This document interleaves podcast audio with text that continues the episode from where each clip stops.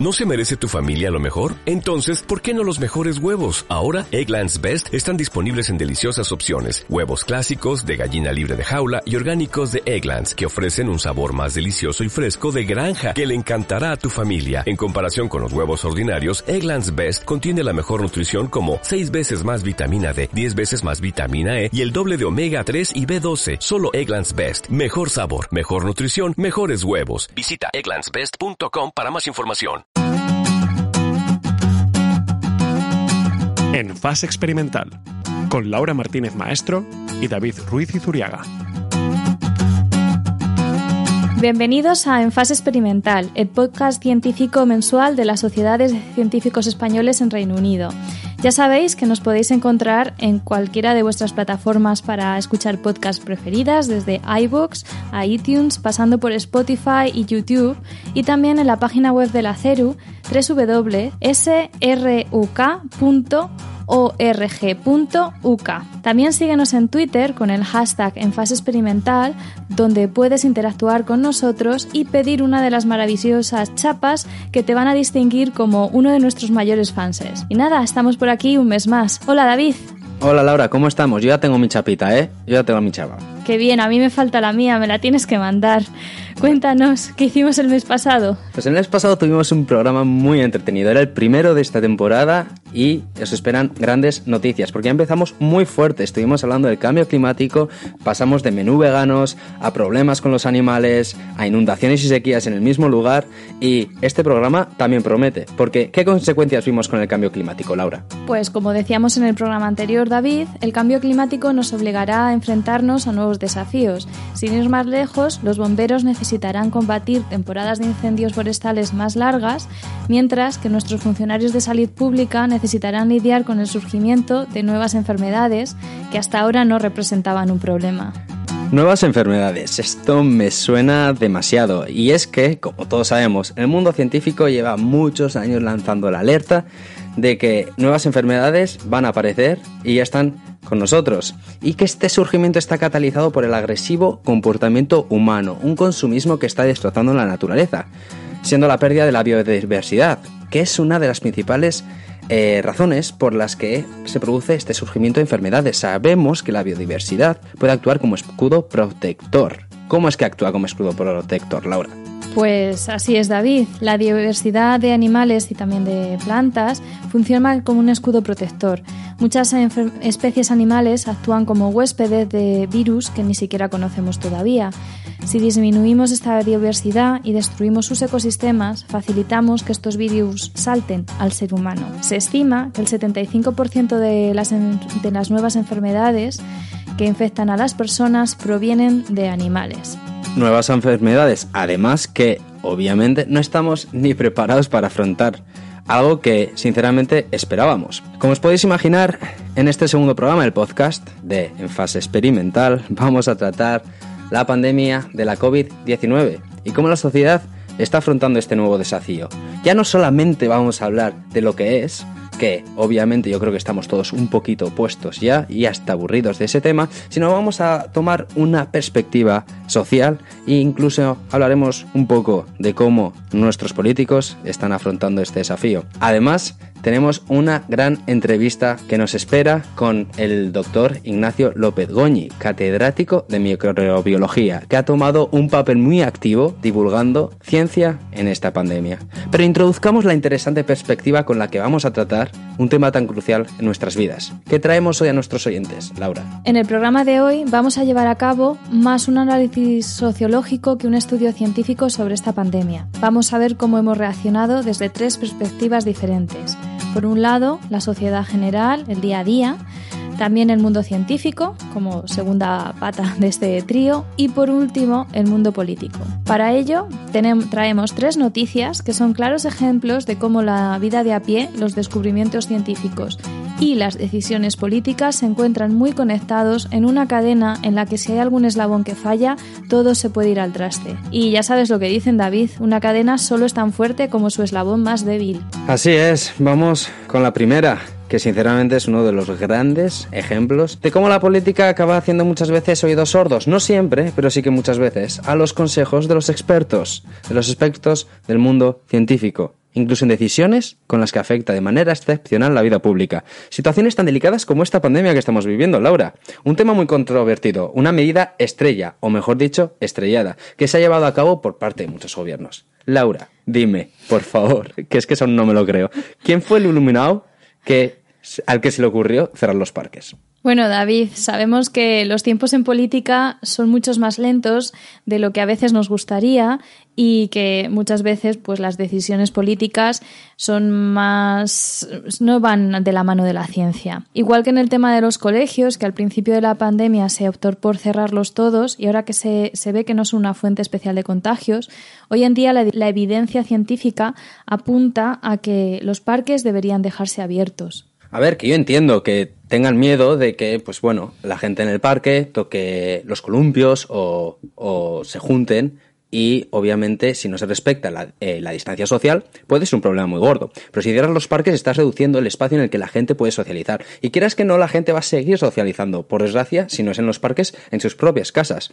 Entonces, además, se, se ha demostrado que la posibilidad de contagio en espacios abiertos es muy inferior. Y que los niños no son súper contagiadores como se creía en un inicio. ¿Por qué cerramos entonces los parques que están al aire libre y dejamos abiertos otros espacios cerrados donde hay más posibilidad de contagio? Se siguen haciendo cenas de gala y nuestros políticos además asisten a ellas. Es un poco, a veces suena, puede llegar a sonar incongruente. El riesgo de transmisión del virus al aire libre sabemos que es mínimo ahora. Y se sigue cerrando, se sigue tomando, se sigue siguiendo esta medida de cerrar los parques. Si se quieren evitar botellones, yo creo que puede haber otras fórmulas.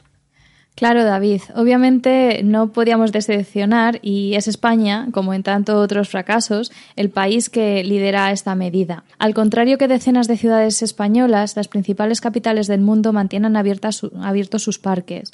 Ni Londres, ni Nueva York, ni París, ni Milán, ni Berlín, ni Buenos Aires consideran que sea una buena idea cerrar al público espacios al aire libre en la lucha contra el COVID. Con el hashtag Abrid los parques se ha cogido fuerza para protestar Además, eh, coincidiendo con la puesta en marcha de la iniciativa de las familias que piden que no se aplique esta restricción. También hemos leído una noticia de, sobre esto en el SINC, la Agencia Española sobre Noticias Científicas, en la que recogen todas las evidencias científicas y dicen que no es una buena medida dejarlos cerrados. La verdad que la gente muchas veces no decepciona y más si es utilizando el Twitter. No se ha podido esperar más y la gente con este hashtag y con otras plataformas ha empezado a quejarse de esta medida que, que tampoco se necesita saber mucha ciencia para ver que tampoco tiene mucho sentido, ¿no? Se han abierto diferentes cuestas sociales en las que se pide la movilización de la sociedad.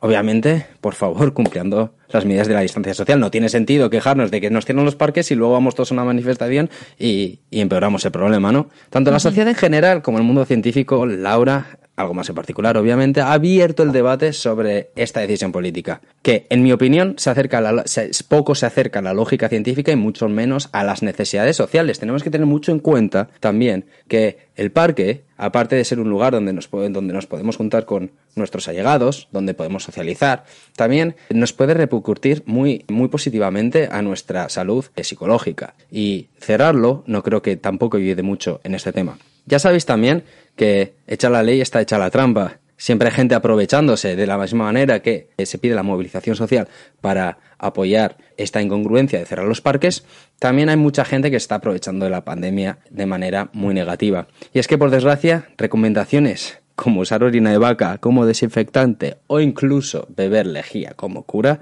se expanden junto con el virus.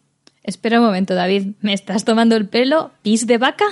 Pues sí, así es. Por desgracia no te esté tomando el pelo. Nos tenemos que ir un poquito lejos, todo hay que decirlo. Nos tenemos que ir a la India porque un miembro electo de ese gobierno señaló que la orina y el estiércol de vaca podrían usarse para combatir el brote de coronavirus. Ya sabes, cosas con las que tomamos, eh, con, con las que estamos en contacto continuamente, vaya, espero que se me pille el sarcasmo, pues eso es lo que se recomienda desde la India. Una solución insólita y alejada de las recomendaciones científicas. Gracias a Dios no se ha hecho esta recomendación desde el mundo científico y además que, como podéis observar, es algo peligrosa. Sin embargo, también podemos quedarnos un poquito por casa, Laura. Nos podemos quedar un poquito más cerquita, porque he escuchado que en España hay determinadas personas que abogan por el uso de terapias pseudocientíficas, qué sorpresa, y nos han dejado el carro de la ignorancia, al que se han sumado muchos tantos. Muchas de estas personas defienden el dióxido de cloro como sustancia milagrosa contra la COVID-19. Sin embargo, científicos, como siempre saliendo al paso ante las barbaridades que sueltan las, pseudoterapias, defienden que el dióxido de cloro, más que curar o ayudar,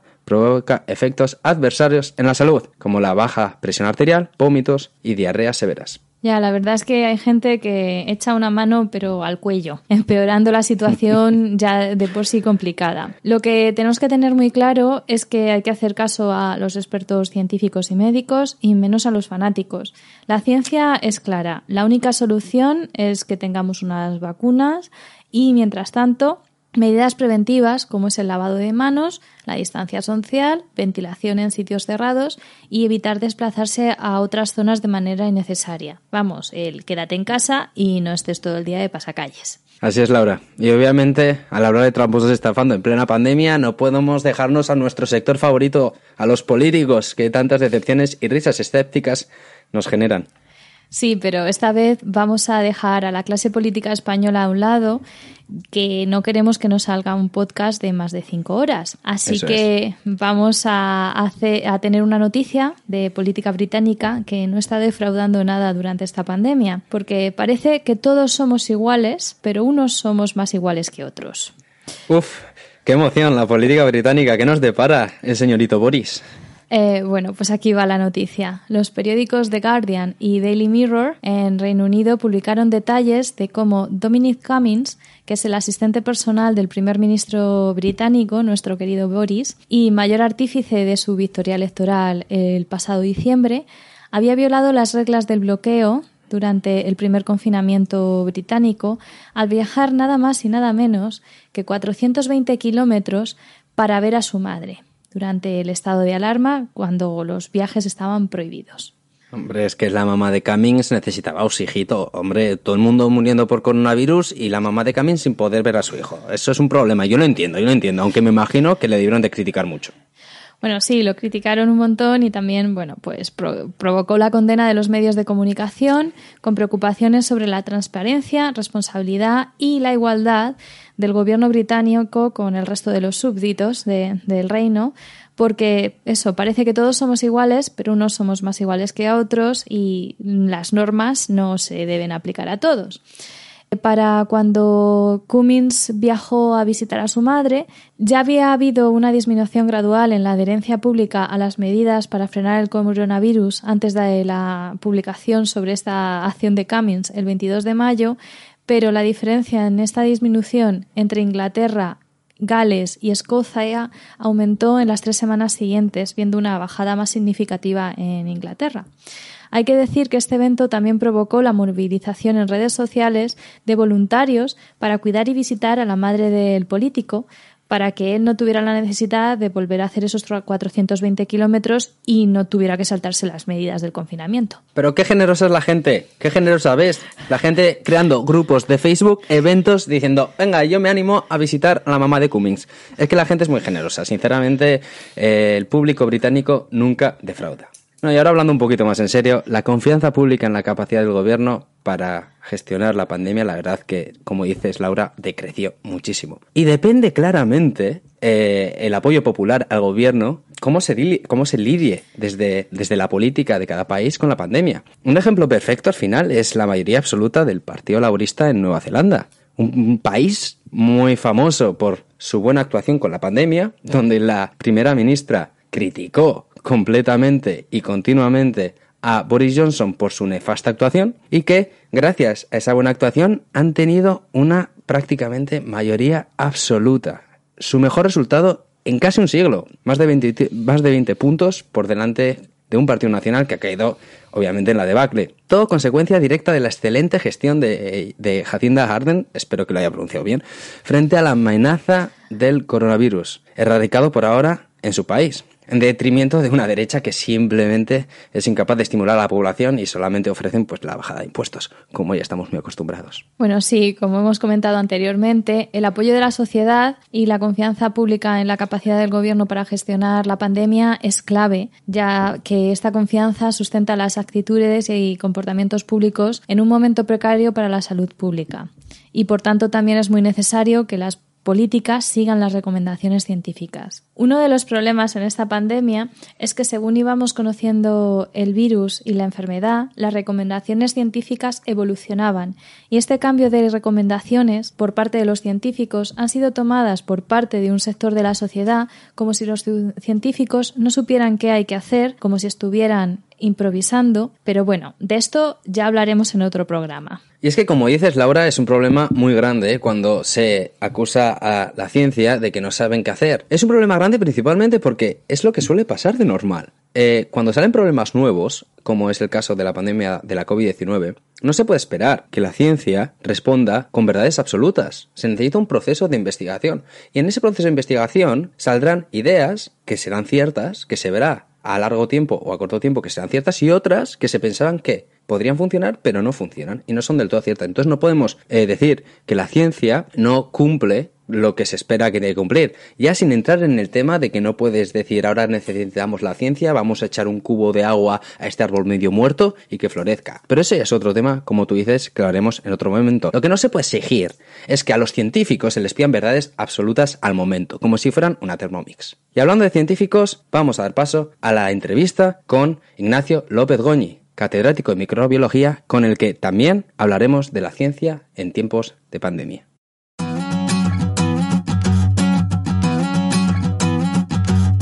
Estás escuchando En Fase Experimental. Ciencia en español desde el Reino Unido.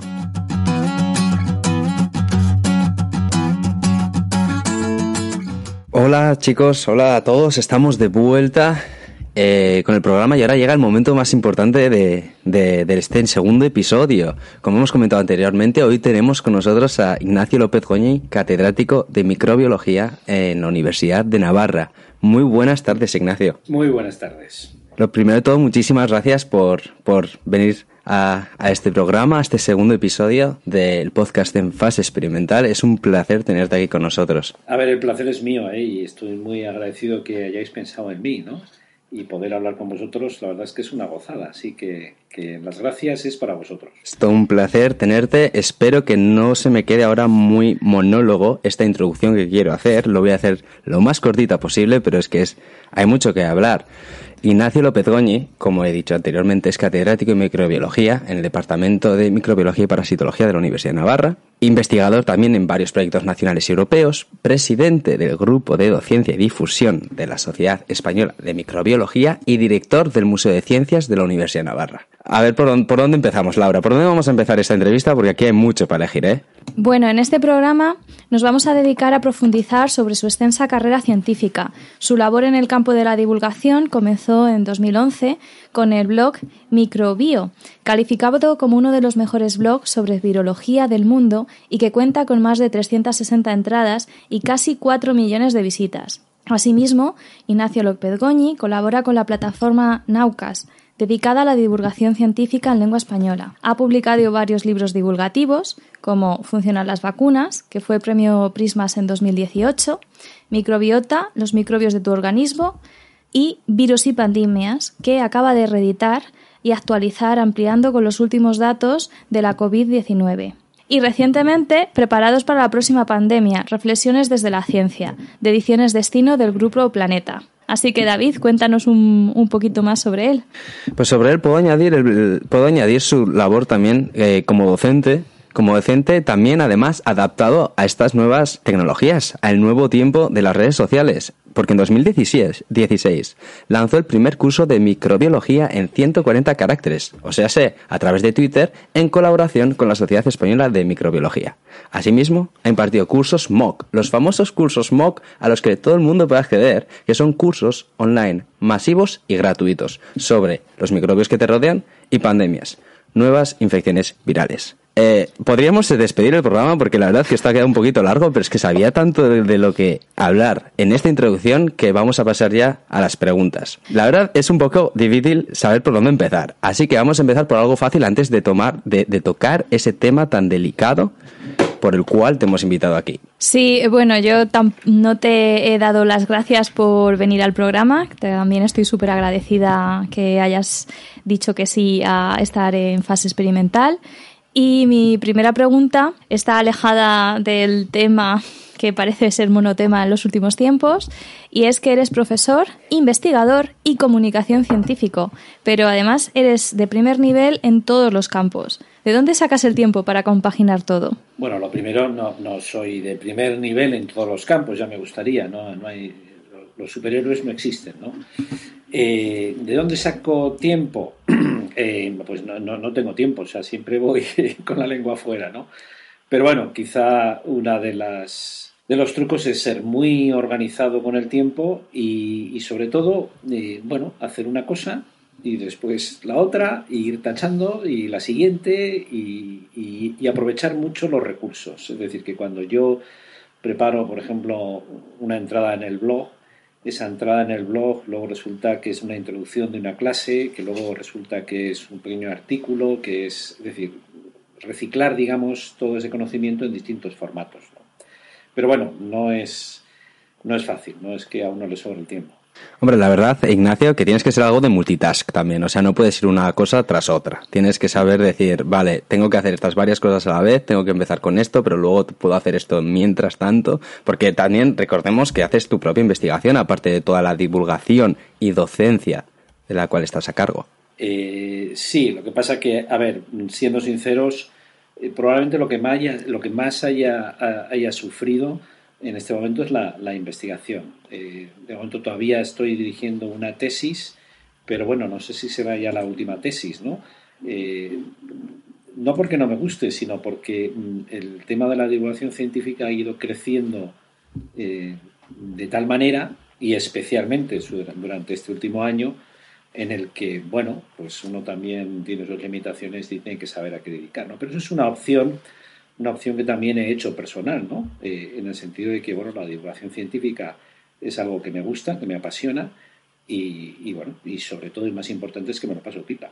Sí, eso es una, una, cosa que es muy importante, disfrutar con lo que se hace y a lo mejor también por eso puedes sacar tiempo de todo porque parte de tu tiempo libre, de tus hobbies, es eh, divulgar ¿no? y, ser comunicador científico. Bueno, nada más lejos, en 2018 eh, fuiste galardonado con el premio Asebio como mejor divulgador científico en las redes sociales. ¿Cuándo surgió este interés tan potente que tienes en la divulgación científica y qué significó ya en 2018 este premio para ti? Personalmente? Pues mira, esto fue hace años, en concreto, fíjate, coincide que fue eh, en la anterior pandemia, la pandemia de gripe 2000, 2009.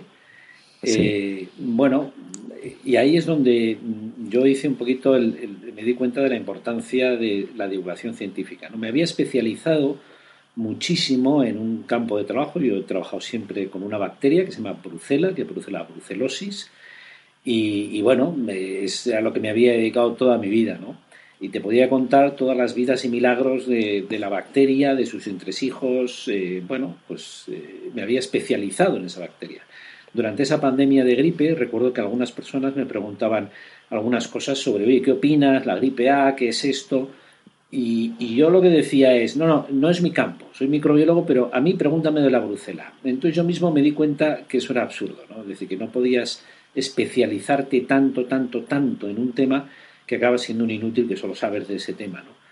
Y entonces decidí, eh, bueno, dije, bueno, pues a partir de ahora, al menos todas las semanas, me voy a leer un artículo científico de las revistas más importantes, así, generalistas de ciencia, que tenga que ver sobre microbiología, pero no sobre mi especialidad. Y así es como poco a poco, pues fui abriendo el abanico y, a leer historias y a contar historias y a ponerlas en, un blog. El premio Asebio, hombre, fue uno de los primeros reconocimientos y efectivamente lo que te da es ánimo de decir, bueno, pues lo que estás haciendo por lo menos sirve y a la gente le gusta y sobre todo tiene una utilidad. Claro, ese premio es una indicación de que estás haciendo las cosas muy bien, porque ahora cada vez están surgiendo más divulgación, eh, más divulgación de ciencia en español, que es algo de lo, que, de lo cual estar orgulloso, pero claro, estos premios no se los dan a cualquiera. Has hecho un buen trabajo, como eh, voy a introducir ahora mismo, tu blog está en, el top 15 mundial en la temática de virología, o sea, se, lo has hecho muy bien. ¿Y te esperabas algún día llegar a estos niveles? Eh, no, la verdad que no. ¿eh? entre otras cosas porque mm, uno al final lo que piensa es, a ver, cuando uno le dice, bueno, estás escribiendo un blog sobre microbios, tú puedes decir, bueno, pero ¿qué interés tiene eso? O sea, que escribas un, blog sobre, no sé, sobre nutrición que está tan de moda, sobre cocina, sobre bricolaje, pues puedes decir, oye, esto, esto, bueno, pues tienes mucho éxito. Pero escribiendo sobre microbios, sobre bacterias, sobre virus, ¿qué interés puede tener? Bueno, al final lo que esto lo que te demuestra es que, a ver, la ciencia en general puedes tener tu sector al que, al que le interesa, ¿no? Y si realmente eso que tú sabes eh, lo intentas contar para que otros lo entiendan y sea más asequible, eh, pues al final tiene éxito, ¿no? De que al final nos especializamos tanto que nos tenemos que dar cuenta que sabemos mucho, pero que lo importante es que eso que tú sabes, eh, bueno, llegue al resto de la sociedad que tiene un cierto interés por, la ciencia. Pero vamos, yo no pensaba que algún día llegaría a, tener tanto éxito el blog microbio, ¿no? Además, también divulgas en canales muy diversos, prácticamente tocando todos los palos. ¿Cuál es tu preferido? ¿El blog? ¿Hablar delante de la cámara? ¿Twitter? Sí, o sea, una de las cosas que me di cuenta enseguida es que si tienes un blog y solo tienes un blog, pues, pues ahí te has quedado, ¿no? Y que efectivamente eh, tienes que utilizar distintas herramientas, ¿no? Quizá la más, la que más, en la que más cómodo me encuentro en este momento, probablemente sea Twitter, ¿no?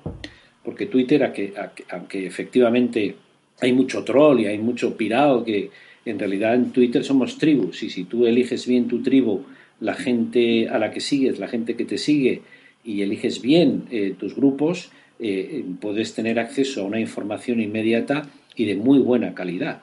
Eh, yo creo que, por ejemplo, para la divulgación científica o para, la, para el conocimiento científico, Twitter es una herramienta excelente a nivel profesional. Yo la recomiendo mucho a los alumnos. Puedes, es verdad que puedes perder el tiempo si te dedicas a seguir, yo que sé, a Justin Bieber, pero si lo que te dedicas es a, date cuenta que todas las revistas científicas, todas las sociedades científicas, muchos científicos tienen Twitter y te puedes, te puedes servir como herramienta profesional eh, realmente muy válida, ¿no? Y yo es un, es un, bueno, pues la verdad es que una de las herramientas en las que me encuentro más cómodo. Claro, al final, como comentabas hace 10 segundos, eh, hay que adaptarse a los tiempos modernos, hay que llegar a la sociedad y por eso tienes que contar temas complicados, simplificarlos y enseñarles que la ciencia es sencilla, la ciencia es importante y la ciencia puede llegar a ser divertida. Y qué mejor que un mensajito en Twitter, 140 caracteres, como dices. Eso sí, es un poquito la jungla Twitter también, o sea, tienes que tener muchísimo cuidado, como has comentado, y, estar centrado en lo que quieres sacar de esa herramienta, ¿no?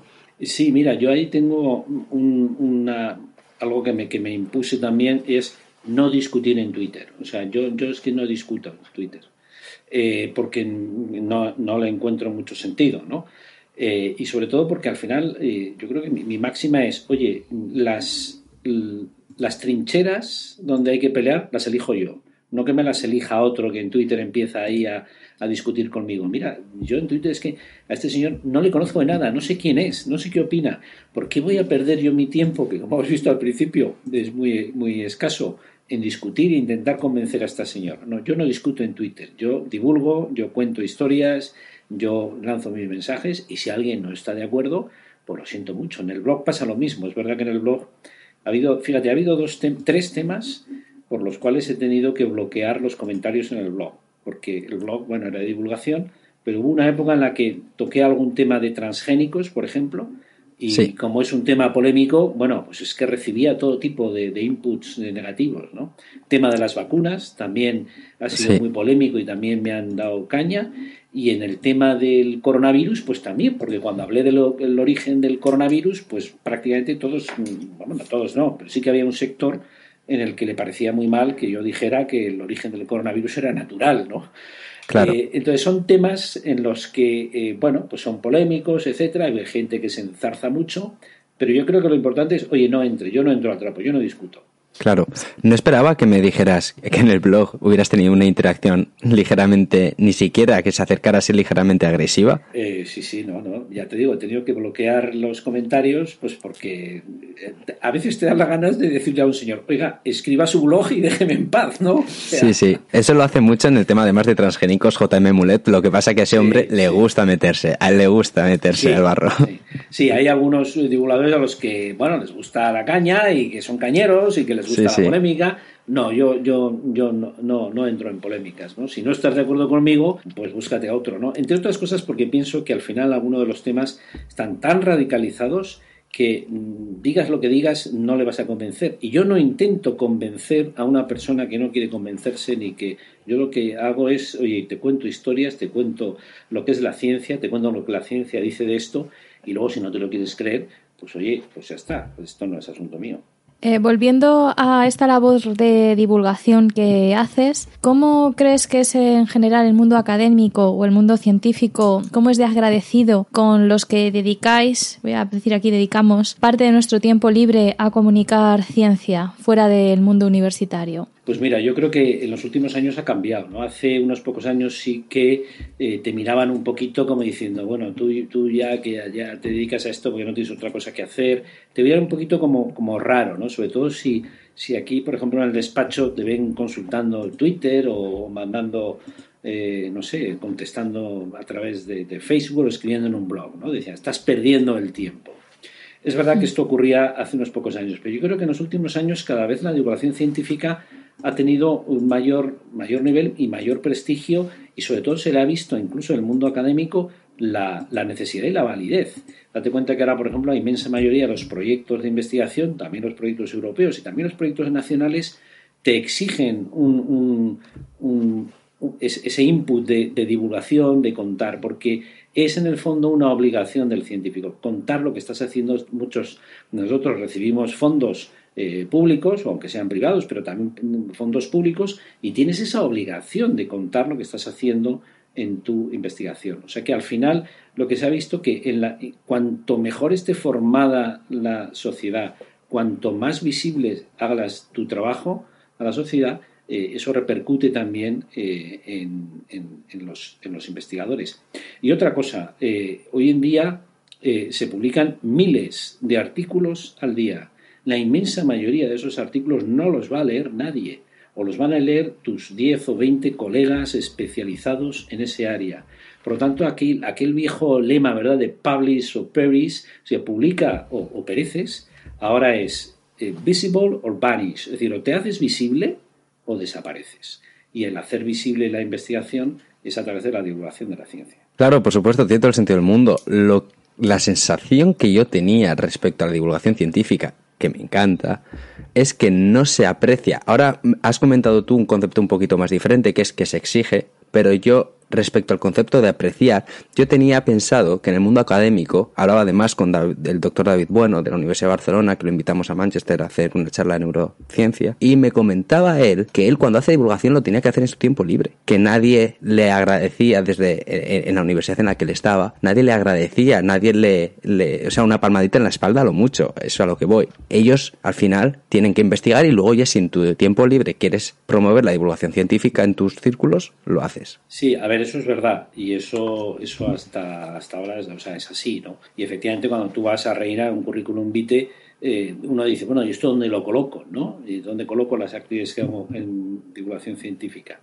Bueno, pero ahí lo que sí te puedo decir es que, por ejemplo, desde, desde un grupo también coordinados por la FECID, desde hace unos años, hemos venido trabajando en una guía de valoración de, valoración de las actividades de divulgación científica, ¿no?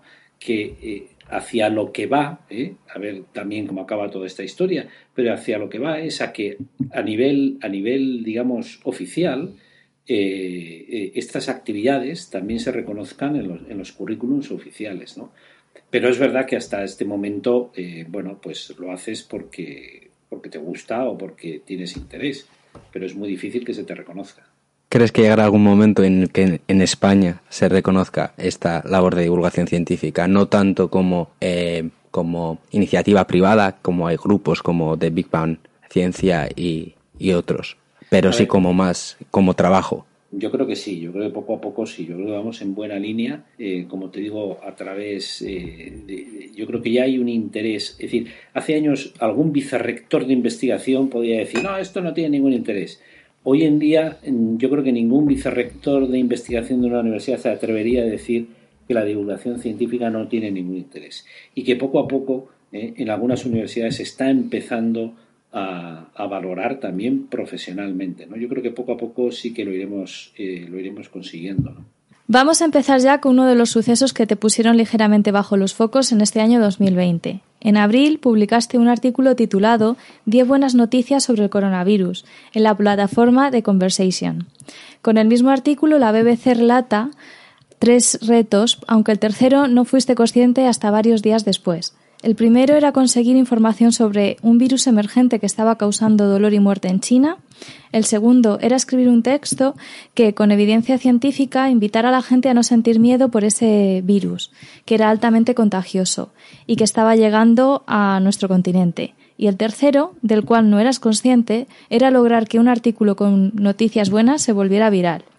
Personalmente me encanta tanto la manera en que recogieron y resumieron con estas tres ideas todo lo que llegaste a conseguir, con tu defecto de ser optimista, si es que eso es un defecto, que es el origen de dicho artículo. ¿Nos puedes contar un poco qué sentiste y qué te hizo coger boli y papel para escribir esas reflexiones? Pues mira, esto me acuerdo perfectamente que era 29 de febrero eh, me acuerdo del día porque... es particular. Es, particular, ¿no? 29 de febrero. Eh, en ese momento, eh, a finales de febrero, empezaban a llegar algunas noticias de China en la que empezaba ya a doblegarse la curva. Empezaban como las buenas noticias de que hoy en China empieza la curva a bajar. Y entonces mm, la situación empezaba a ser ya, bueno, muy seria y, decidí, oye, voy a ver si soy capaz de poner en un papel 10 cosas buenas sobre el coronavirus. Eh, no era para quitarle importancia, incluso hubo gente que no lo entendió así y que me criticó, dijo, pero bueno, tú eres un negacionista, no, no, no, o sea, que no, no estoy negando el problema, pero tú puedes ver la botella medio llena o la botella medio vacía.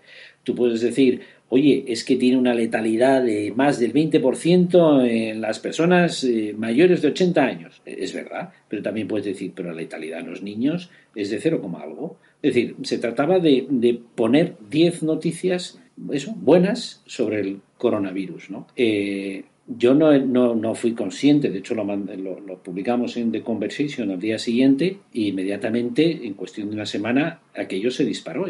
Yo creo que ni, ni, ni la plataforma de Conversation era consciente de lo que estaba pasando. Y entonces te das cuenta efectivamente de eh, bueno que la, gente necesita también buenas noticias.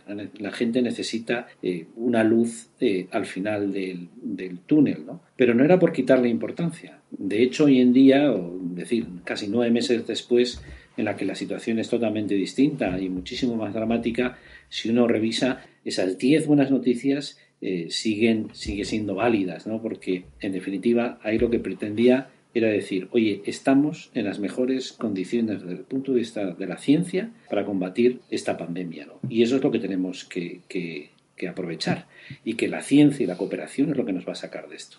Me quedo con la última frase que acabas de decir, lo que pasa que me da que nuestros dirigentes no están tan al tanto de esa afirmación. Pues mira, mm, a mí me da mucho más miedo nuestros dirigentes y la gestión política que el propio virus. Así es. Eh, así es, ¿no? Porque efectivamente esto es, esto es, esto es una, una, pandemia, pero yo creo que no se dan cuenta que si tú miras la historia de las pandemias, después de una pandemia siempre, siempre hemos salido más pobres y con mayor diferencias sociales. ¿no? Y lo que estamos viviendo, que a algunos no les gusta el término, eh, en términos bélicos, es lo más parecido a una guerra. Y después viene la posguerra. Y la posguerra, sobre todo, o sea, durante la guerra va a haber muchas bajas, ese es el problema, efectivamente, es muy triste, pero después viene la posguerra. Y esa posguerra que nos va a venir a nivel eh, económico y social, pues lo que requiere es un gran pacto de Estado y de las naciones que nos está dando. Y eso es lo que a mí más miedo me da.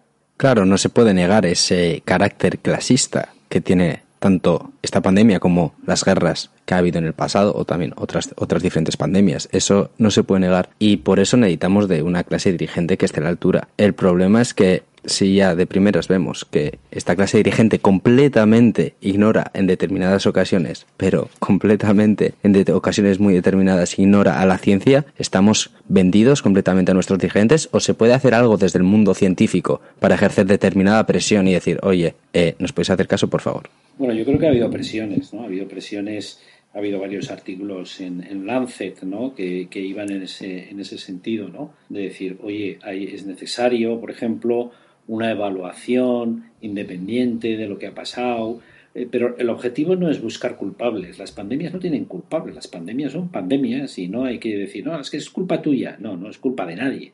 Pero sí es verdad que la gestión puede ser más, mm, bueno, mejor o peor y que evaluar de manera independiente cómo se ha gestionado te puede servir, no, insisto, para buscar culpables, aunque pueda haber responsables efectivamente de la situación, sino para, oye, para mejorar, o sea, para que no vuelva a ocurrir, ¿no? Y, está volviendo a ocurrir, porque como, estamos viendo, estamos en una segunda ola y por muy probablemente vamos a tener un 2021 complicado. En la primera parte del programa, en la que todavía no estabas, comentábamos que una de las medidas estrellas de los gobiernos durante la primera ola fue cerrar los parques. Y ahora pues está viendo con las evidencias científicas que existen que a lo mejor no es la mejor medida. Es los parques son al aire libre y podrían ser un espacio de sociabilización seguro. ¿Qué opinión te, te merece esta medida? Pues mira, ahí me he revelado bastante, ¿no? En, redes y cuando he podido incluso hablar con algún político se lo he dicho, ¿no? Es un error de, de, bulto, ¿no? Es decir, no cerréis los parques, dejar que corra el aire libre, ¿no? Es decir, tenemos que sacar las actividades al aire libre, no hay que cerrar los parques. Yo cada vez que veo y veo, eh, bueno, pues un parque de niños cerrado y, dices, bueno, es que esto es absurdo, ¿no? O sea, no hay ninguna razón. Entonces te dicen, no, pero entonces igual se pueden juntar aquí y entonces pueden tocar y entonces, vamos a ver, riesgo cero no existe, riesgo cero no existe, pero tú tienes que minimizar el riesgo y además viendo riesgo-beneficio. ¿Qué riesgo tienes mm, para diseminar el virus en la comunidad y qué beneficio puedes tener también para la salud psíquica de, las personas, de los niños que necesitan, necesitan jugar, necesitan moverse, necesitan, y qué mejor que lo hagan al aire libre, ¿no? Bueno, pues esto es una batalla que, cuesta, que cuesta, que cuesta mucho, como, como lo que es la transmisión por aerosoles, ¿no? que todavía hay instituciones pues que, les cuesta hablar de la transmisión por aerosoles, que es lo único que puede explicar que este virus haya tenido, entre comillas, tanto éxito, ¿no? que es la transmisión eh, aérea a través de los aerosoles. Claro, al final, además, habiendo tanta literatura científica defendiendo el hecho de que se reduce muchísimo el riesgo de transmisión en espacios abiertos y que veamos que determinadas regiones en España sigan tomando la decisión de cerrar los parques, es esa, ese sentimiento de, de no nos sentimos comprendidos por parte del mundo científico respecto a las medidas que toman nuestros políticos. Entonces es una, una pequeña frustración que sale en, en la sociedad científica, ¿no te parece? Bueno, pero hay que tener paciencia es decir, yo creo que, por una parte sí, pero eh, fíjate, ahora voy a hacer de abogado del diablo en el sentido de que, eh, a ver, tampoco en la ciencia tenemos todas las respuestas. La ciencia es incertidumbre. La ciencia es, entre comillas, provisional, porque tú haces una serie de experimentos, demuestras una cosa y eso es válido hasta que venga otro y lo ratifique o, o lo contrario. Es así es como funciona la ciencia. Yo creo que aquí a veces durante estos meses tampoco se ha entendido cómo funciona la ciencia, ¿no? Cómo, cómo es el método científico. ¿Qué pasa? Que eh, la sociedad y los políticos en concreto lo que quieren son certezas. Tú me tienes que decir que esto es 100% así. Y mira, un científico nunca te dirá 100%, sobre todo si es un hecho biológico, que como sabéis, eh, en biología no hay dogmas, porque, porque el único dogma en biología es que en biología no hay dogmas, ¿no? Y que en términos como 0%, 100%, nunca o siempre, pues, pues es muy difícil utilizarlos, ¿no? Entonces, esa incertidumbre de la ciencia es lo que, bueno, se ha llevado mal, ¿verdad?, con el, con el político o con el gestor. ¿no? Sí, es una incertidumbre a la que nosotros obviamente que trabajamos en este mundo estamos acostumbrados, pero que igual desde, como tú has dicho, desde la política no se esperaba, ¿no? Se esperaban más verdades absolutas y respecto a un tema que tampoco se conoce absolutamente ahora, ¿no? Eh, claro, a ver, eh, esto es un virus nuevo, ¿eh? pero también es verdad, a favor de la ciencia, que tenemos más información sobre este virus en nueve meses que sobre otros patógenos y otras enfermedades en lustros. ¿eh? Porque, no sé, yo creo que lo miré el otro día en PubMed, yo creo que vamos ya por 70.000 artículos sobre... Es una barbaridad. Sí. Entonces, es una cantidad de información que, por una parte, tanta información dices, ¡ay, qué bien, cómo avanza la ciencia! Pero nadie en el mundo mundial se ha leído todo eso. Es decir, ahí tenemos una cantidad de conocimiento que no somos, ni nosotros mismos somos capaces de digerir. Y que a veces, y esta es otro, otra reflexión hasta, si quieres, filosófica sobre el tema, a veces de toda esa información, la que llega a la prensa y la que se, digamos, se distribuye, o la que más se conoce, ¿de qué depende? No es porque sea la mejor, sino muchas veces es por intereses de la prensa, de la comunicación, de políticas, del editor de la revista que es capaz de colocar no se sabe dónde. Es decir, que no es toda la ciencia, lo mejor lo que sale en los medios de comunicación.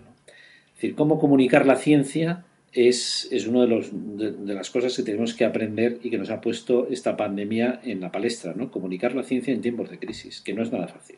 Pues justo sobre eso te iba a preguntar yo ahora, porque, bueno, parece ser que sí, esta pandemia nos ha puesto un poco sobre la palestra a los científicos y a los comunicadores científicos y parece que a veces hay que batallar contra las pseudociencias y también sobre pues que la gente parece ser que no ha llegado a entender cómo funciona la ciencia y que al principio se dijera no hacen falta mascarillas y luego ay sí van a hacer falta mascarillas la gente lo, lo entiende como los científicos no tienen ni idea y entonces se van con el que les dice que beba lejía o, o que no se ponga vacunas porque se vuelven autistas. Entonces, eh, ¿cómo deberíamos reaccionar ante un conocido, familiar o amigo que nos cuenta este tipo de magufadas? A ver, es, complicado.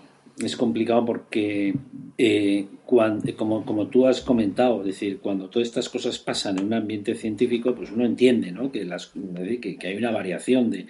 Ahora, por ejemplo, aquí en España ahora el, debate de, hoy y de, ayer era pues que si de repente dice la ciencia que las mascarillas quirúrgicas no sirven para nada y que todo el mundo tiene FP2, entonces claro, la gente se te cabrea porque dice, pero ¿cómo? Tal. Bueno, pues es entender cómo funciona la ciencia. ¿no? Pero en el tema ya de, las, de los bulos, de las fake news, de las magufadas, eh, a ver, es complicado, ¿no? Yo, como te he dicho al principio, eh, no, no, me gusta, no me gusta entrar al, en la discusión, ¿no? Eh, hemos vivido eh, un momento en el que ha sido muy propicio, eh, pues eso, para, las, para los bulos. Todos hemos recibido WhatsApps, vídeos de, todo tipo, que además te preguntaban, ¿y qué opinas de esto? La famosa China, sobre el origen del coronavirus. Claro. Eh, mm, claro, es muy difícil. Ya, ya, ya se publicó en Science hace tiempo, hace un par de años o así, que una noticia errónea se tuitea muchísimo más que una noticia verdadera. Claro, luchar contra eso es muy difícil, ¿no? Y a veces ves un vídeo de, de una fake news que tiene millones de visitas y tú haces un vídeo similar diciendo la verdad y, no se mueve. Es decir, yo eso creo que va dentro de la manera de ser que tenemos los, los seres humanos, ¿no? Eh, bueno, pues ¿cómo combatir eso? Pues yo creo que, yo en mi caso ya te digo, no, no me gusta entrar a la discusión por la discusión, pero bueno, pues inundar en tu sector, en tus redes, en lo que puedas, con noticias ciertas y, y, y, y esperar a que eso vaya difundiendo, ¿no? Quizás soy un optimista, soy, soy un poco canelo en este tema, ¿no? Pero es que, sinceramente, a mí la pelea no me va, ¿no? Hablaba con un periodista de The Guardian, que lo conocimos en, lo conocí en un, en un simposio, y se encargaba de ir a estos lugares donde creen que la Tierra es plana y tal, e intentar dialogar con esta gente que tenía estos pensamientos tan radicales, ¿no? Tan diferentes a los que propone el conocimiento científico, ¿no? Y yo le preguntaba, oye, ¿cómo lo haces? ¿Cómo consigues...? Eh, porque al final ves, vemos el, el tema de J.M. Mulat o Richard Dawkins más a nivel global, como al final lo único que hacen con esa actitud igual un poquitín más agresiva es polarizar. O sea, sé, la gente que piensa como ellos los quiere más, la gente que piensa en, eh, diferente a ellos, pues los detesta un poquito más también. Y este chico me dijo que lo que tienes que hacer es intentar, obviamente, ver por qué piensan así, coger sus argumentos y tomarlos y mostrar cómo al final están en contra de su propio, eh, de su propio pensamiento. Esos argumentos que ellos mostraban para soportar sus, sus ideas, al final lo único que hacen es desbaratarlas. ¿Cómo tienes que tomar esa posición, actitud más pasiva, más tranquila para intentar convencer a la gente? Porque si no, lo único que haces es que, aunque tengas razón, detestan mucho más tu idea y se empecinan en que ellos tienen razón. Claro, yo creo que ahí al, al final lo que convence, más que el argumento, es, eh, bueno, tu trayectoria y la manera en la que lo dices y, tu estilo de la manera en la que lo dices. Es decir, yo creo que mm, intentar convencer al que crea esa noticia y que está súper convencido no es mi objetivo. Pero alrededor de esas personas hay mucha gente eh, muchas veces eh, confusa. Es que, tampoco es que sea un tío beligerante contra el negacionismo, o sea, que beligerante negacionista y que yo no quiero convencer a ese que está convencido de que el virus no existe, por ejemplo, y que es un y que además que lo defiende eh, con capa y espada. No, yo a ese no le quiero convencer. Yo lo que le quiero convencer es a ese otro grupo de gente que duda, pero que duda con buena fe, porque dice, oye, es que no, no lo sé, dame argumentos. Entonces yo le digo, mira, estos son mis argumentos, esta es mi trayectoria, esto es lo que te lo digo, te digo con tranquilidad, si quieres lo, lo, me crees y si no, no. Pero, y entonces a veces puedes más convencer con tu actitud de, de seriedad, de, bueno, pues, pues mira, yo, yo me, me remito a estos papers, me remito a esto, esto es lo que yo creo, que intentar de manera beligerante luchar con el otro. Y por eso a mí lo que me gusta es eh, intentar dedicarme a, esa gente que duda. Por ejemplo, eso, eso me ha pasado mucho con las vacunas, ¿no? Es decir, eh, el libro que habéis citado, ¿no? De ¿funcionan las vacunas? El objetivo, el y además el título, fíjate, que va entre, entre, interrogantes. ¿Funcionan las vacunas? Hay gente que dice, pero ¿cómo puedes ponerlo en interrogantes? Es como ponerlo en duda. Es que es lo que yo quiero. Es yo quiero ir mm. a esa persona que duda y que tiene una duda razonable, es decir, una duda de que como no tiene conocimiento y oye muchas cosas, dice, oye, pues yo tengo dudas. Bueno, a ese es al que yo me quiero dirigir, porque es al que le puedo llegar a convencer. Al tío que es un negacionista y un antivacunas, me da igual, es que no me interesa. Ya, que tienen su propia idea formada y no te van a comprar la moto. Pues ahora que has mencionado tus libros, vamos a hablar un poco de ellos porque acabas de reeditar el libro sobre virus y pandemias, pero también acabas de sacar otro nuevo, preparados para la próxima pandemia. Entonces, venga, convéncenos, como si dudásemos si comprárnoslo, convéncenos por qué deberíamos comprarnos estos libros, qué podemos aprender en este libro. Bueno, a ver, eh, Virus y Pandemias es un libro que escribí en el año 2014, eh, en el momento en el que estaba estallando el Zika, pero cuando lo acabé de escribir todavía no, o sea, por ejemplo, en la primera edición de Virus y Pandemias ni siquiera hablo del Zika. Y bueno, eso me quedó ahí como diciendo, este, este libro habrá que, habrá que darle una vuelta. Evidentemente este ha sido el año para reeditarlo y además eh, con una editorial nueva, con una, con una edición nueva, mucho más cuidada, mucho más... Y además que tiene ocho capítulos nuevos, eh, tres de ellos dedicados específicamente a COVID-19 con datos hasta, hasta agosto, ¿no? que es cuando ya había que terminar de, escribirlo. ¿no? Entonces es un libro, Virus y Pandemias, donde de manera muy divulgativa pues te, voy contando todo, desde lo que es un virus, eh, las diferencias que hay con una célula, eh, cómo se multiplican los virus, eh, las, las enfermedades que ha ido produciendo, y hablamos desde la viruela, la polio, el SIDA, las gripes, el ébola, el Zika, y evidentemente los, los coronavirus, pero también con aspectos como son todo historias relativamente cortas, pues de, oye, ¿por qué surgen nuevos, nuevos virus? ¿Por qué, mm, pues, eh, qué influencia tuvieron los virus en algunos hechos históricos, como la colonización de América o la construcción del, canal de Panamá, es decir, historias de virus, ¿no? Y también de virus buenos, ¿eh? porque hablamos, por ejemplo, de los bacteriófagos o de virus oncológicos, eh, oncolíticos, perdón, que puedes utilizar como vectores para tratar tumores, ¿no? Al final es hablar del mundo de, los virus. Y en el, en el, otro libro más reciente, mm, más que divulgación científica, eh, preparados para la próxima pandemia, reflexiones desde la ciencia,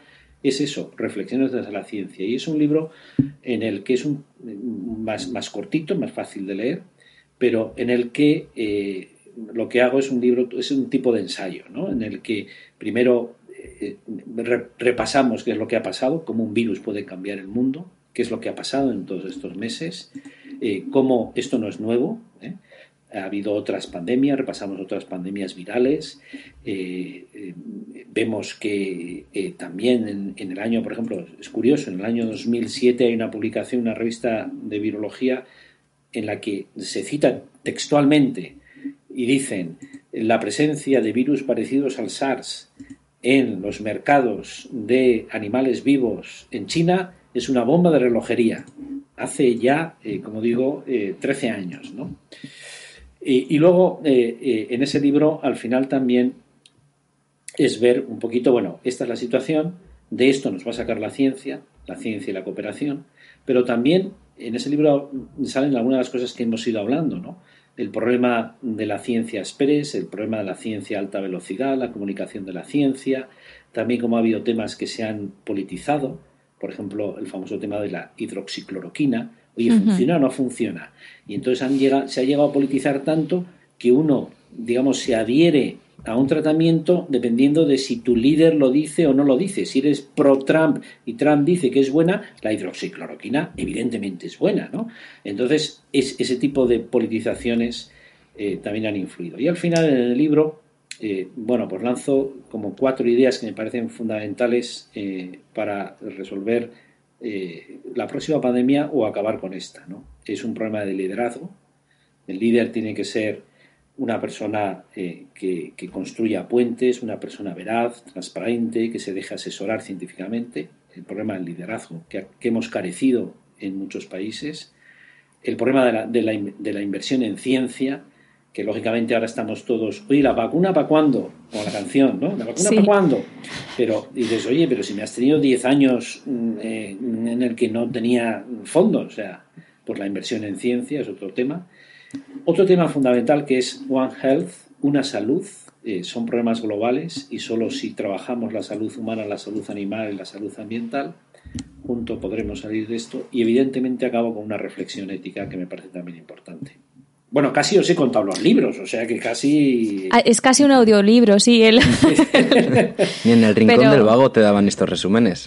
Fíjate, ¿eh? Que así pues nos lo dejas súper bien para que ahora de cara a las navidades quizá más raras que vayamos a vivir en nuestra vida, esperemos que las únicas, así de raras, pues ya sabemos un libro que podemos regalar. Dos, dos. Bueno, dos sí. Uno más para, para aprender y otro más para reflexionar sobre lo que está pasando y cómo salir de, esto. Que bueno, te hemos preguntado mucho sobre, sobre ello. Yo todavía no me he leído el segundo libro. Y, bueno, me, dejas con muchísimas ganas. Pues ánimo, ánimo. O sea, eh, los dos yo creo que son muy interesantes, ¿no? ¿Qué voy a decir yo? ¿Eh? Es como cuando le preguntas a un padre o a una madre sobre su hijo, ¿no? Pues es el más guapo de todos. Pues esto es lo mismo. La verdad que es un tema muy interesante. A mí me ha llamado mucho la atención, sobre todo el segundo, de las, en el que reflexionas un poco más sobre las causas, las cosas por las cuales ha podido originar esta pandemia y pueden venir otras más. Es un poco como un, un escritor que me encanta, que es Eduardo Galeano, que estos problemas al final muestran las venas abiertas del mundo, ha mostrado eh, esta pandemia todos los problemas que hay y me gustaría terminar un poco la entrevista profundizando un poquito más en esta reflexión que hacías al final sobre es este sistema en el que vivimos, esta desigualdad social que se ha visto mucho más profundizada debido a la pandemia, también causa o consecuencia del el virus. Bueno, eh, a ver, causa del virus no, los virus, los virus son virus, los virus están ahí desde hace miles de millones de años eh, yo creo que no es que los hayamos, las, las pandemias no las causamos, ¿no? aunque sí es verdad que nuestro estilo de vida eh, puede influir. ¿no? En los últimos años lo que estamos viendo es cada vez eh, más, más brotes y hemos tenido el SIDA, el ébola, el Zika, el gripe, ahora los coronavirus. Uno puede decir, bueno, ¿qué pasa? ¿no? Bueno, pues qué pasa que, que, vivimos en un planeta en el que todo está conectado, ¿no? Y que, como he dicho ahí antes, eh, la, salud humana, la salud animal, la salud ambiental está todo conectado. En la medida en la que nuestro sistema de vida también respete el planeta, eh, nos daremos cuenta, eh, bueno, pues que podríamos evitar este tipo de, pandemias. Hay, hay, un hecho que también se comenta en el libro, ¿no? Es decir, quizá tenemos que reflexionar sobre la idea de ese crecimiento continuo, ¿no? Eh, que, lleva la, sociedad a todos los niveles, ¿no? Claro. Todas, todas las empresas eh, siempre cuando hacen balance anual dicen, bueno, ¿cómo he crecido de respecto al año anterior? Pero te estoy hablando desde un banco hasta una constructora, hasta lo, que te dé la gana. Siempre tenemos que crecer. Claro, si llegamos a ese nivel de que hay siempre que crecer, siempre que crecer, siempre que crecer, y todo tiene que crecer, pues igual tenemos que parar un poquito y decir, oye, ¿a dónde vamos como, como humanidad y como planeta? ¿no? Y a costa de que estamos creciendo también. De la desigualdad, ¿no? Porque eh, en el fondo Eh, esto, lógicamente, también eh, muestra un poquito la desigualdad. Hay países en los que cuando ya empiezas a hacer, porque ya se pueden hacer estudios demográficos de cómo afecta la pandemia, pues como siempre pasa, eh, las personas más desfavorecidas, los que viven más hacinados, los que viven en, situaciones más pobres, pues son los, los más débiles, los que más acaban sufriendo la pandemia. ¿no? Ayudando además eso. Son temas muy relacionados también con el problema del cambio climático que hablábamos en el anterior episodio, así que si no habéis escuchado el anterior episodio, por favor, no os lo perdáis. Nos dejas con Ignacio con muchísimas ganas de leer tus libros y muchas ganas de reflexionar sobre lo que estamos haciendo y cómo lo estamos haciendo. Oye, pues ahí yo lo que quisiera es animaros a todos los que nos dedicamos a la ciencia, con esa idea que ha salido también mientras hemos hablado de que solo la ciencia, el conocimiento y la cooperación es la que nos sacará de esto. En la medida en la que la sociedad también esté mejor formada e informada, será también una sociedad eh, más libre y sus decisiones tendrán, bueno, pues probablemente mejor, mejor, mejor futuro. Pues la verdad que sí, la verdad que no podemos estar más de acuerdo. Y ya vamos a dar paso a la siguiente parte del programa, pero antes despedirte y darte las gracias por haber estado aquí con nosotros y habernos podido aportar todo este conocimiento y todas estas reflexiones que también nos han venido y que también nos van a venir en un futuro. Gracias a vosotros, eh, muchísimo ánimo a todo el mundo y sobre todo eh, seguir con esa pasión por la ciencia.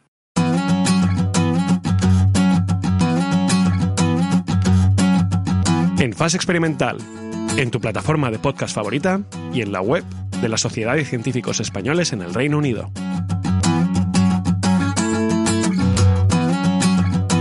Bueno, pues qué entrevista más buena hemos tenido con Ignacio, un tema súper interesante. Nos ha hablado pues, de, su trayectoria como comunicador científico y nos ha dado unas pequeñas pinceladas sobre cómo hacer y para qué sirve la comunicación científica y acabando con un poco de autopublicidad, si podemos decirlo así, sobre sus libros, pero que, que también son muy interesantes. ¿Qué opinas, David? La verdad que con este con, con, toda esta información que nos ha dado y con toda la información que podemos encontrar extra en sus libros, nos esperan, nos esperan unas navidades de mucha lectura. ¿eh? Sí, pero lectura em, apasionante.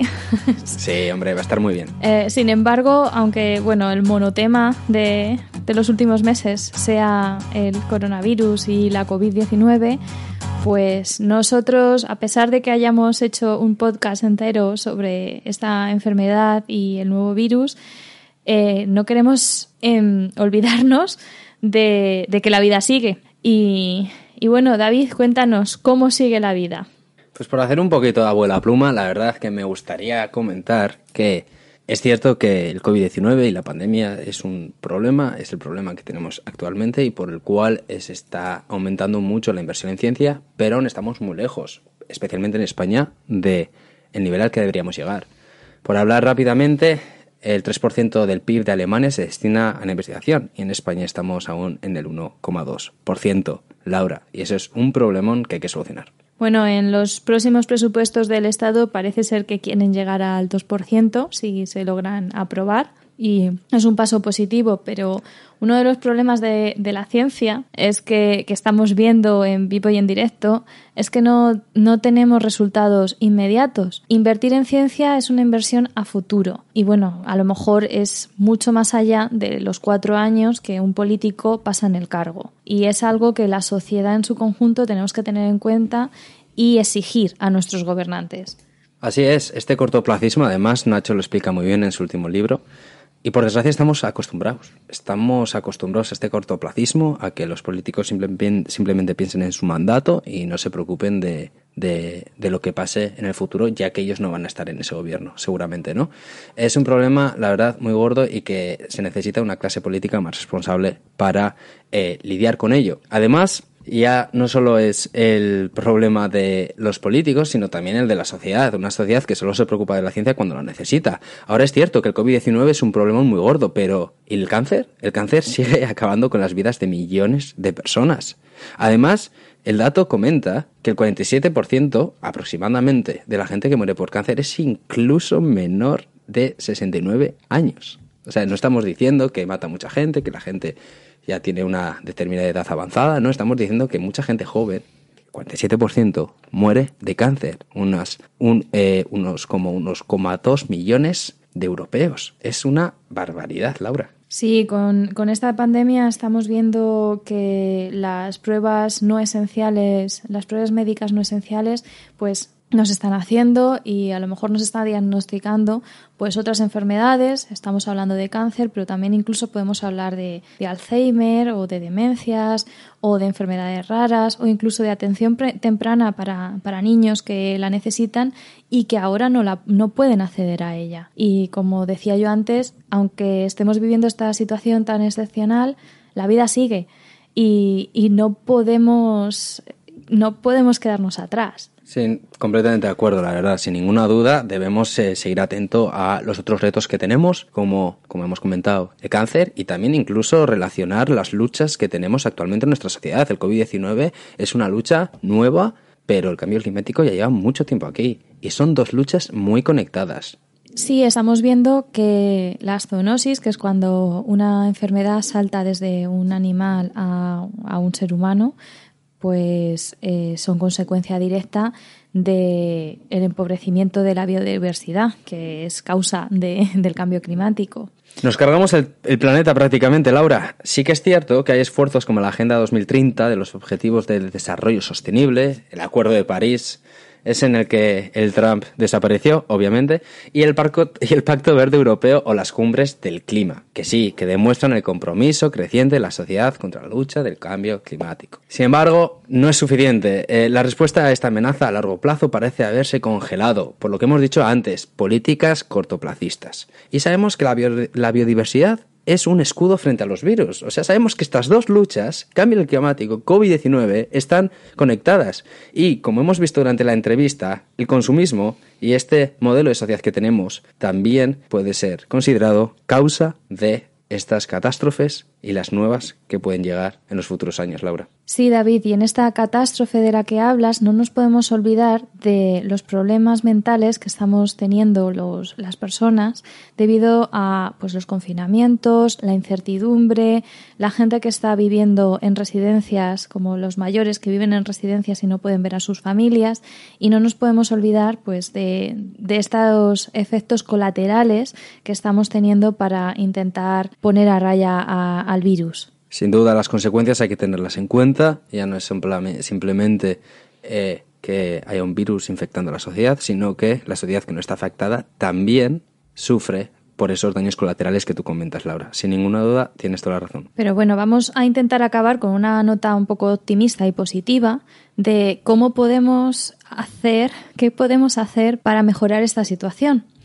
Y yo creo que una de las claves es la comunicación científica que una sociedad, como comentábamos en la entrevista, que una sociedad más informada pues puede tomar mejores decisiones, ya sea diciéndole a, los gobernantes que hagan caso a los expertos o incluso teniendo una mayor adherencia a las mm, directrices para luchar contra el virus. Y por ello, como dices Laura, la comunicación científica es fundamental. Necesitamos que los científicos sean capaces de contar la investigación que están llevando a cabo. Obviamente necesitamos científicos investigando, pero también tienen que ser capaces, se les debe exigir que sean capaces de contar esa información a un público no científico, para que todos seamos capaces de entender cuáles son los avances respecto a todo tipo de materias que están llevando a cabo desde la ciencia. Pues David, tenemos una muy buena noticia para nuestros oyentes y también para nosotros porque aprendemos mucho con el programa. Cuéntamela, Laura. Y es que el programa siguiente vamos a hablar sobre comunicación científica, pero además comunicación científica muy especial, porque nos vamos a centrar en los más pequeños de la casa. Vamos a hablar de cómo la comunicación científica se debe, se debe empezar desde edades muy tempranas para que se cree esa confianza en la ciencia. Pues os emplazamos a buscar el próximo programa para que sepáis exactamente de qué estamos hablando. Nosotros ya nos vamos por este programa y, nada, eh, queremos darle las gracias a, Carlos, nuestro técnico, que hace que todo esto sea posible y en general a, Ceru, que es quien nos ha dado esta plataforma para que nosotros aprendamos y, y llevemos estos temas que a nosotros nos parecen tan interesantes a todos y nada más, que la ciencia os acompañe. En fase experimental, cada mes en tu plataforma de podcast favorita.